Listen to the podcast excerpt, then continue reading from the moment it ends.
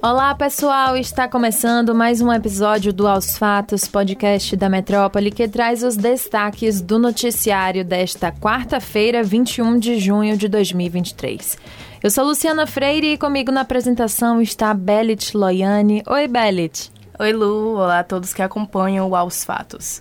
Nosso primeiro destaque é o governo Lula.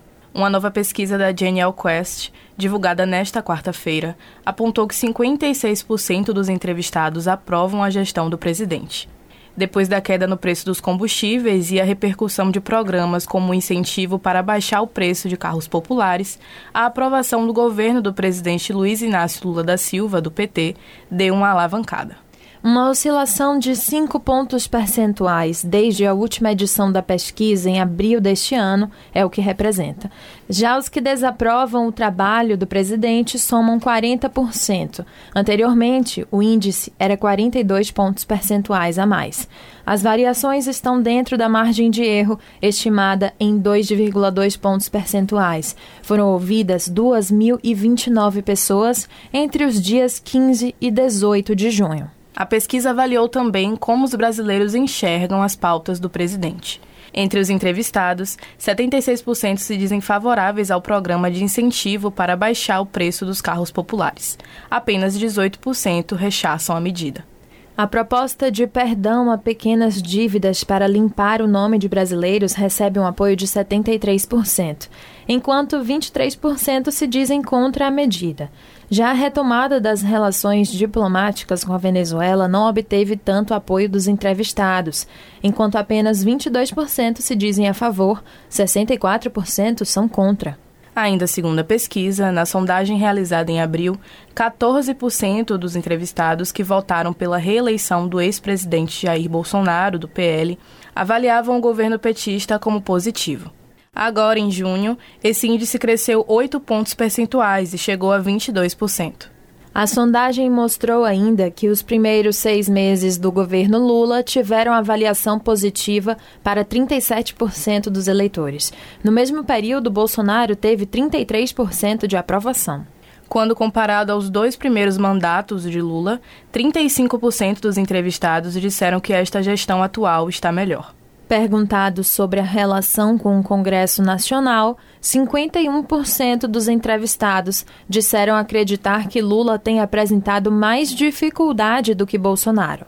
Apesar disso, 48% avaliam que o presidente não deve liberar para os parlamentares mais recursos na tentativa de aprovar seus projetos. Agora o assunto é a sabatina do advogado Cristiano Zanin no Senado Federal. A Comissão de Constituição e Justiça do Senado deu início nesta quarta a justamente essa sabatina. Zanin foi indicado pelo presidente Lula para o Supremo Tribunal Federal. Em seu discurso inicial perante os senadores, antes do início das perguntas, Zanin se defendeu de ser rotulado com os termos advogado pessoal e também advogado de luxo.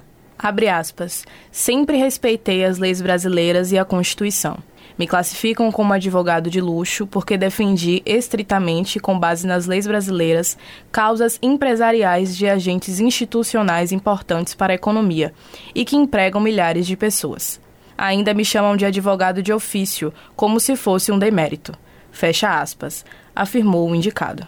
Ainda em seu discurso, Cristiano Zanin defendeu a impessoalidade como resposta às críticas de proximidade do advogado com o presidente da República.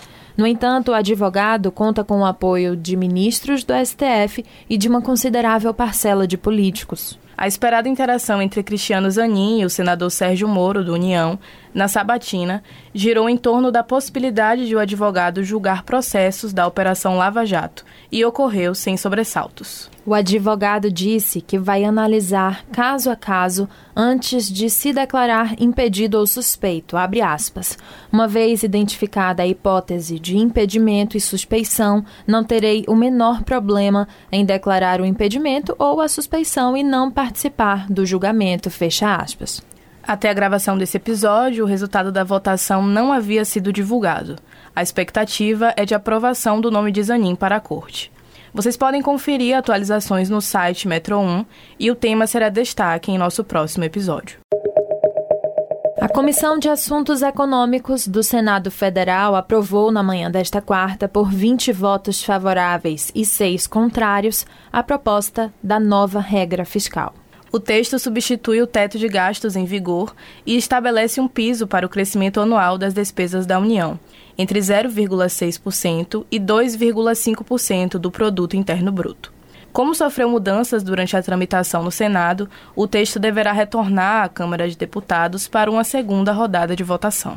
O relatório apresentado na terça pelo autor das novas regras fiscais, Omar Aziz, havia acatado 18 emendas. Depois da votação, o projeto recebeu 74 emendas. O relator acolheu, por exemplo, a criação de um comitê de modernização fiscal para aprimorar a governança das finanças federais. A proposta fixa limites para o crescimento da despesa primária.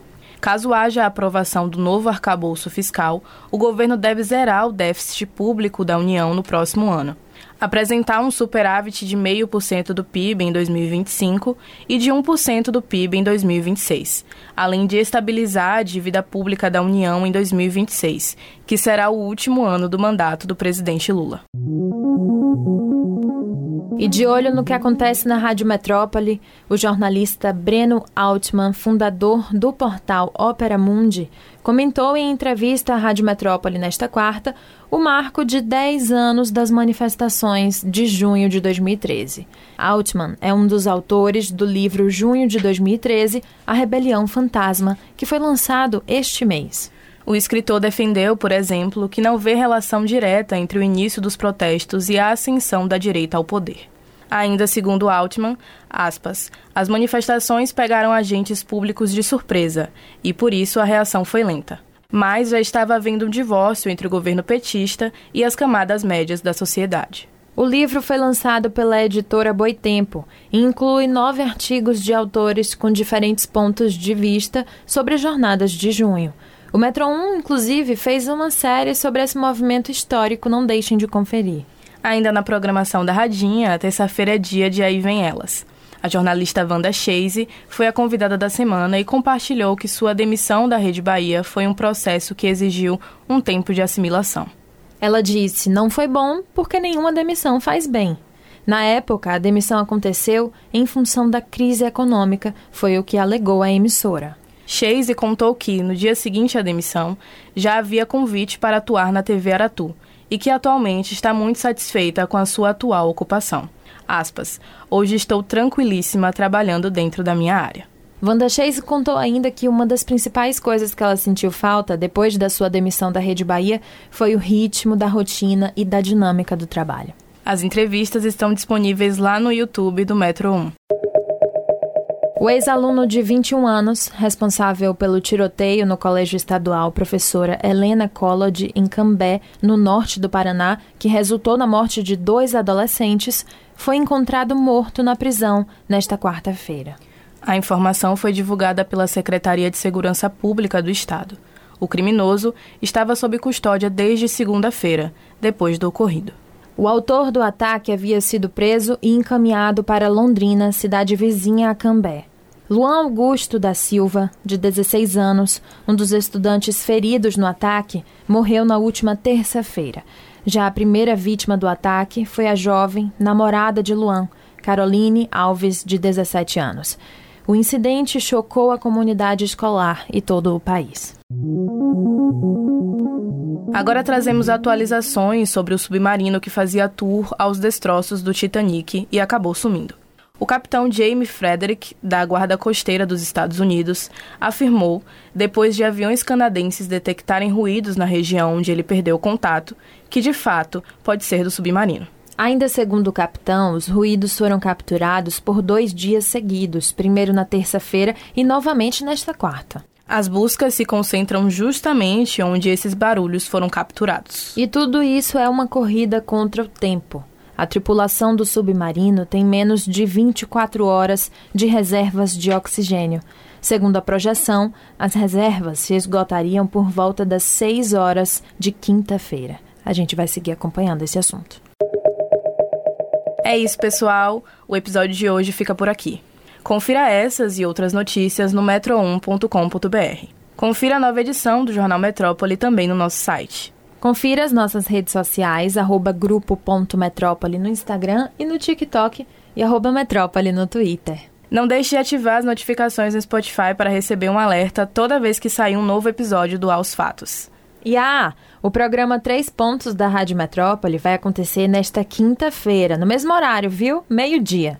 Tchau, tchau, Bellet. Tchau, pessoal. Até amanhã. Tchau, gente.